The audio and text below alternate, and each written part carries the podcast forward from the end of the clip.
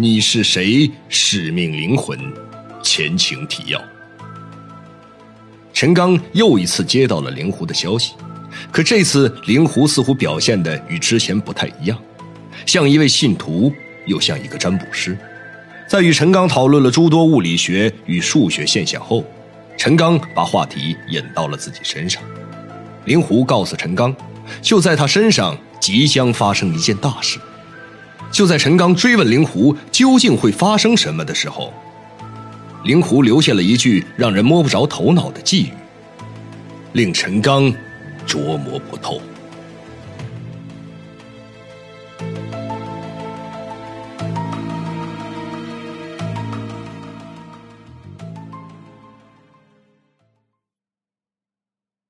第一章十四，追踪灵狐下。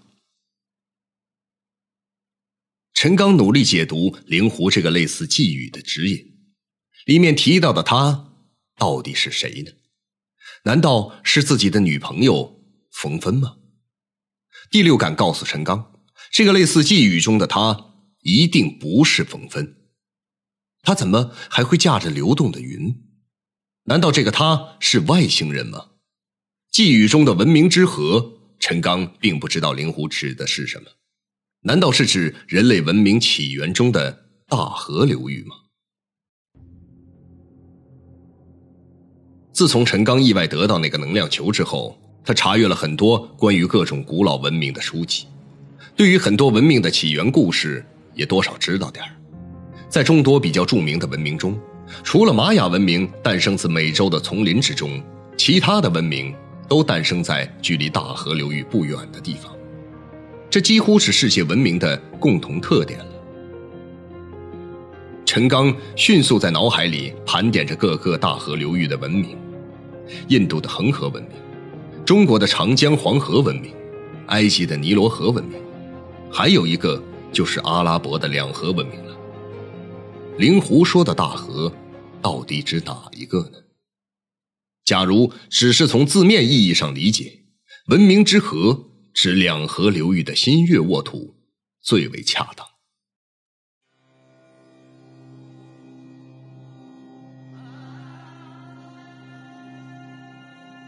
陈刚在查阅资料的时候，得知两河文明是在如今远东地区的底格里斯河与幼发拉底河之间的美索不达米亚平原发展起来的，所以两河文明也叫美索不达米亚文明。关于两河文明。陈刚只是粗略的指导性，人类评价一种文明的高级程度，主要是以数学和天文学以及在技术领域的，也就是发明创造领域的贡献作为评判标准的。虽说人类的第一个帝国产生于波斯地区，也就是今天的中东，可这个帝国和后来的那些，比如汉武帝时期的东方汉帝国以及西方的罗马帝国相比较而言。还不能说完全具备了一个帝国应有的全部特征。当然，美索不达米亚时期的文明还远远达不到后来产生的帝国所创造的那种文明程度。不过，在阿卡德时代的苏美尔人制定的太阴历，将每月定为二十九天或者三十天，十二个月定为一年，还是很有首创精神的。不过，很巧合的是，在东方文明的中国。也有极为相似的历法。在天文学方面，苏美尔人已经能够区分五大行星，也能够观察到黄道。假如没有充分的数学基础的知识，天文学上的观察是办不到的。虽说苏美尔人在数学上的成就也很高，他们发明了十进位和十六进位算法，也知道圆周率派的近似值三。不过，这种靠积累知识而获得的观察经验，缺乏理论依据，就很难达到惊人的准确性。陈刚思索到这儿，转身看了一眼摆在办公室桌子上的那个能量球，这样的文明程度是无法制作这么精美而又神奇的这个物件的。经过陈刚的所谓认真思考，他排除了灵狐以及眼前这个能量球与两河文明有关联的可能性。灵狐说的文明之河，以及眼前这个能量球，到底有着何种关联呢？人类文明汇聚之地又是指什么地方呢？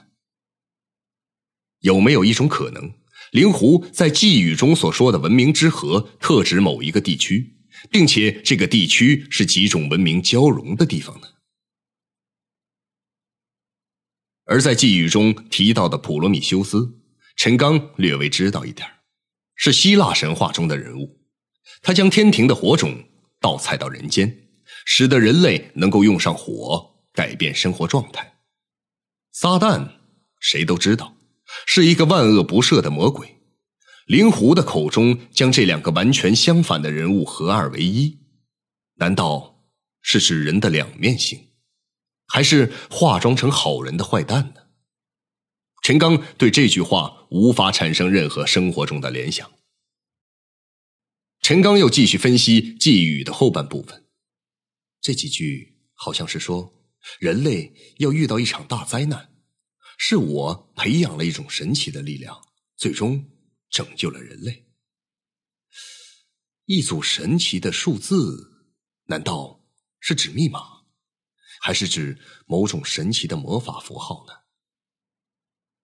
陈刚完全理解不了这句话的含义。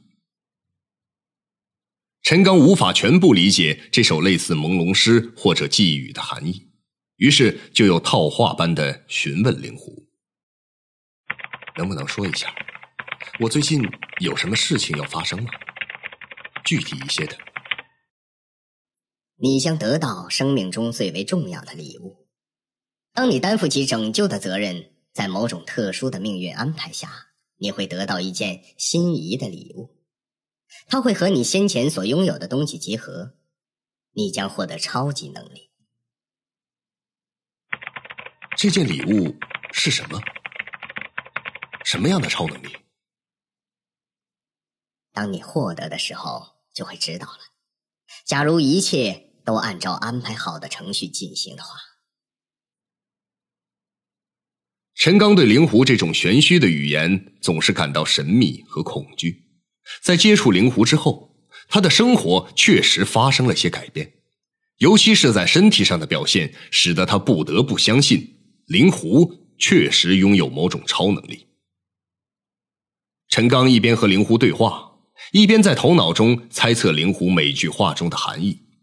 正是因为灵狐的每句话弄得他似懂非懂，才越发激起他想探知谜底的兴趣。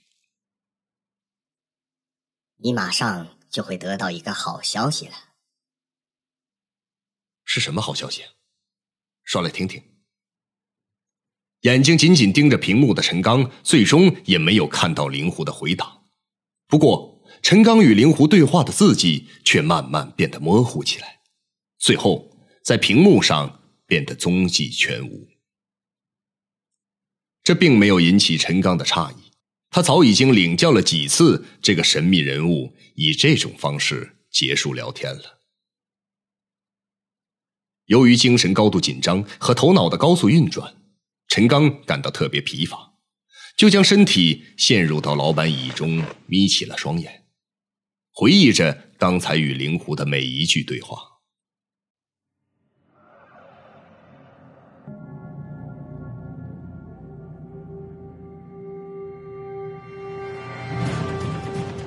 一个出身神秘的商人，啊，我下午过去吧，你方便吗？一次重获新生的意外，什什么？我的癌症好了？一个从不露面的好友，你就叫我灵狐吧。一场惊天动地的阴谋，所有的一切一定都与那个人有关。欢迎收听长篇科幻悬疑小说《你是谁？使命灵魂》。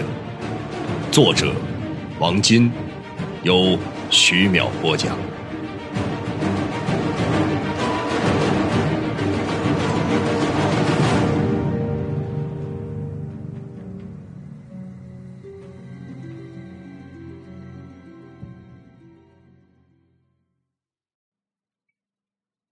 陈刚与灵狐在网络上交流正欢的时候，小宋正竭尽全力通过电脑在网上追踪着灵狐。小宋注视电脑屏幕的脸上表情突然产生了变化，之前上扬的嘴角变成了一条直线，眉头也紧锁了起来。小宋在检查切入老板电脑里的文件时，逐一核对到底哪一个人是老板让他找的人的时候，突然，他安装的监视软件跳出了报警信号，一个远远超出网络聊天所用的数据包在老板的电脑中运行。这种巨大的数据包根本就不是用于聊天的。假如这种数据包在电脑中出现，多半是有外来黑客侵入电脑，想改变电脑的一些配置。他试图侵入跟踪这个数据包，入侵对方的电脑。这时候，他感觉自己的电脑像是突然停滞了一般，屏幕上显示侵入的时间大概是二百七十天左右。这是一个不可能的现象，即使侵入到某国国防部的网络系统，也不需要这么久的时间。一定是哪个环节出现了问题。小宋立即换了一个跟踪方案。锁定对方发送数据的 IP 地址，就可以大致锁定上网人的地区。这一方案显然奏效。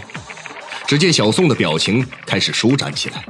此刻，小宋已经不单纯将找到这个人当成老板交给的任务了，更多的是将与老板聊天的那个神秘人物看成是对手了。战胜强大对手，对于像小宋这样的电脑高手来说，带来的快感。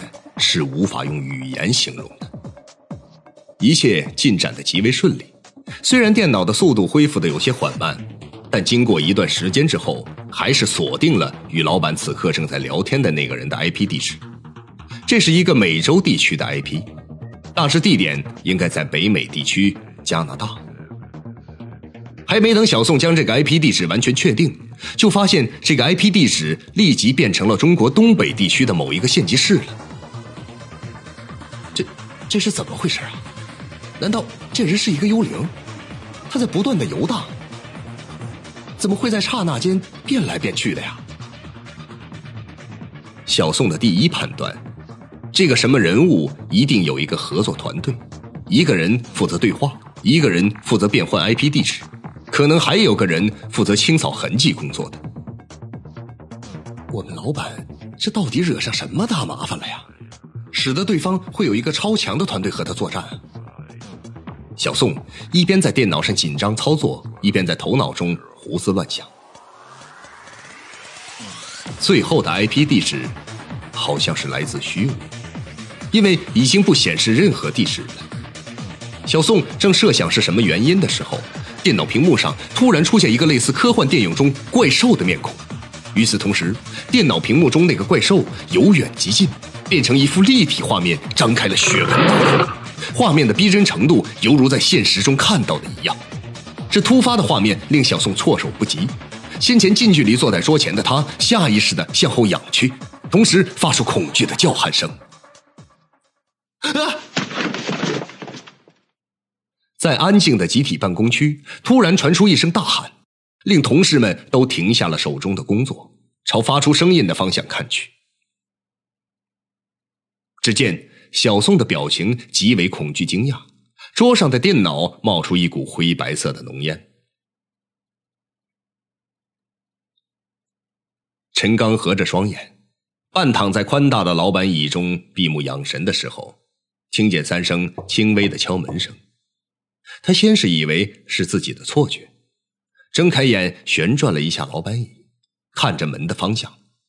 这时候，又传来了三声清晰的敲门声。请进。公司的小宋单手拿着笔记本电脑，一脸苦相的走入了办公室。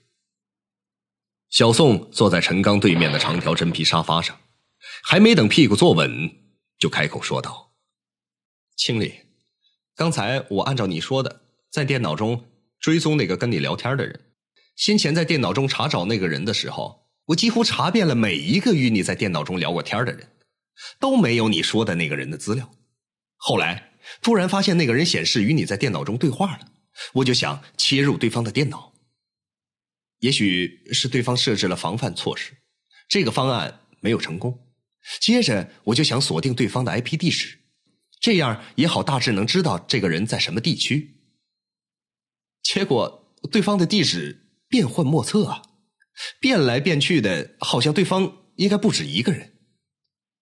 再后来，就在我几乎要抓到这个人的时候，突然间我的电脑就被烧毁了。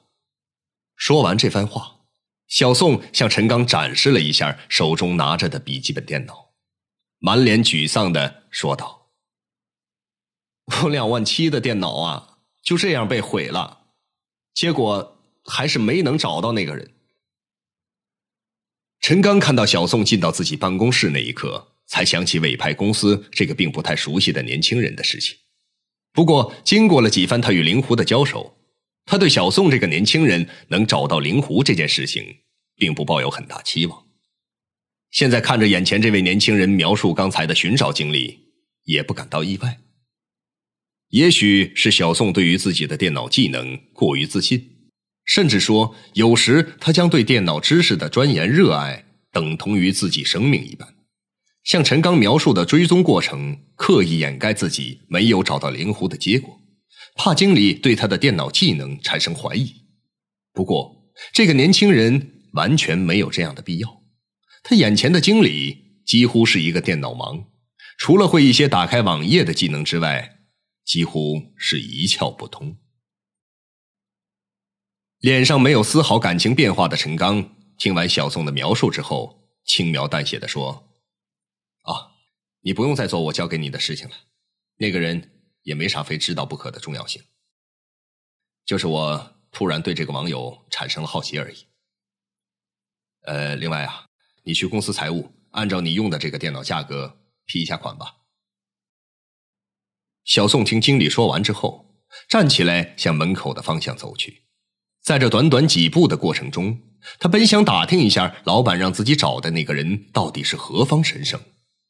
从他追踪的那个人的过程看，这个人绝对不是等闲之辈，也绝不是老板嘴上说的突然对那个人产生好奇那么简单的原因。